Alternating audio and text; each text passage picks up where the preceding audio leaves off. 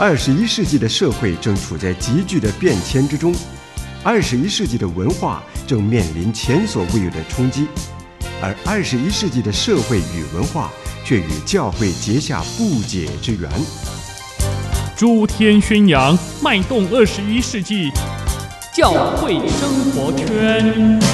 弟兄姐妹，在教会生活圈这个环节当中呢，我们要依旧了来去思想有关于教会增长的课题。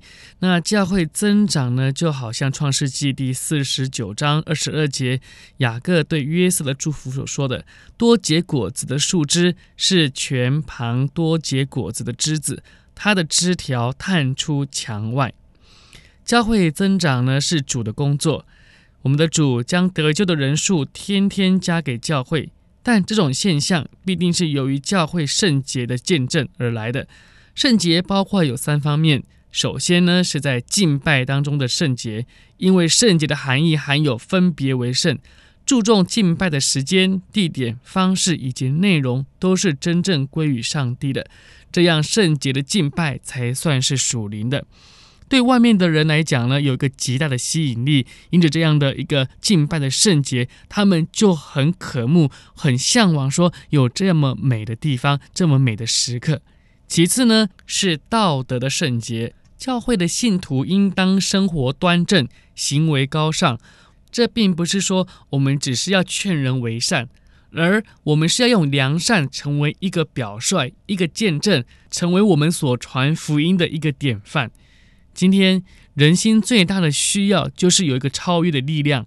信徒的敬拜生活与道德行为，都显示这种超越的力量，使人看见信仰的功效。圣洁的见证还有一项，就是信徒在言行与生活当中所表现出来的价值感。真正属灵圣洁的观念与见解是与众不同的。别人起初也许会啊嗤笑非议。但是呢，这种挑战对他们不会有影响，在他们默念之中，福音的真理必在他们里面萌芽，而且呢，能够生长。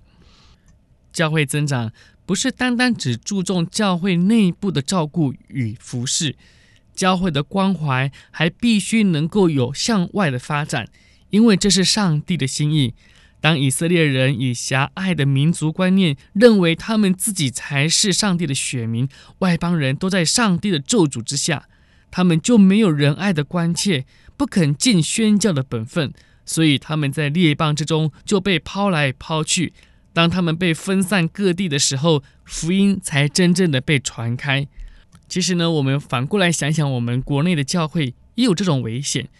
我们常常呢有一种无形的观念，就是明哲保身，放在我们的信仰里面，以致我们称那些未信主的人为外邦人，而往往在这样的一个称呼当中，我们就重蹈了以色列人的覆辙。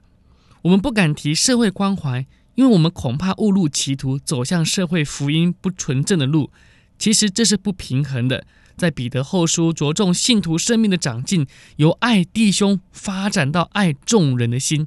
爱是不喜欢不义，却应该包容与遮盖，使别人悔改归向神。有关社会关怀这个课题，已经被西方很多的教会重新的被重视了。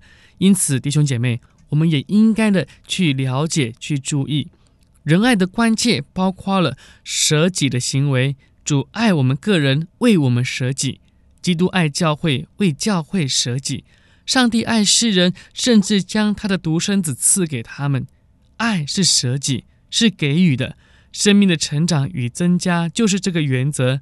一粒麦子若是死了，就结出许多子粒来。我们将爱带了出去，就将生命带了进来。也只有这样，教会才能够增长。弟兄姐妹。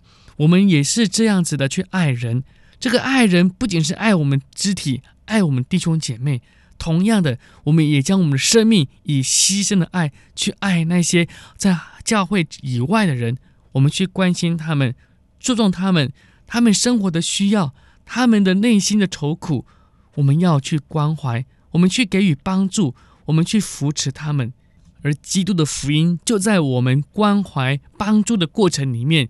就向他们彰显了，弟兄姐妹，主若被举起来，就要吸引万人来归向他。这是十字架的信息。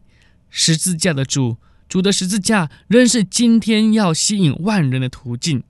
今天在教会的福音信息太少了，如果有，却是对信徒来讲的，而不能使信徒离开道理的开端。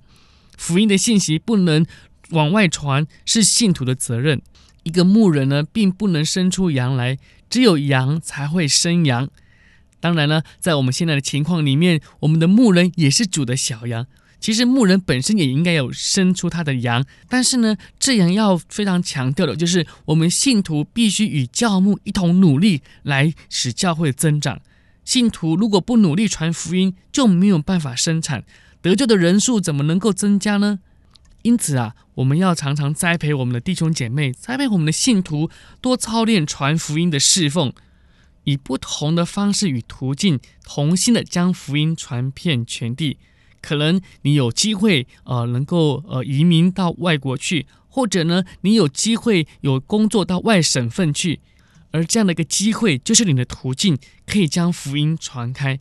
弟兄姐妹，如果我们没有操练我们弟兄姐妹可以有传福音的这样的一个能力的话，那他不管到哪一个地方，他都不能够把福音传开来的。所以，弟兄姐妹，我们要好好的去思想，怎么样操练我们的信徒有传福音的能力，以至于我们不管有什么样的机会，我们都可以成为一个传福音的人。弟兄姐妹，福音是上帝的恩典，我们人是不需要付任何的代价，恩典是白白得来的，但却不是说恩典就是一个廉价的，恩典是太珍贵的，不是人可以付代价而得到的。恩典越珍贵，信心才会越加坚强。教会的增长是恩典，必须与坚强的信心配合，能够忠心勤劳的工作，与主同工，这样教会才能够得到真正的成长。我是志阳。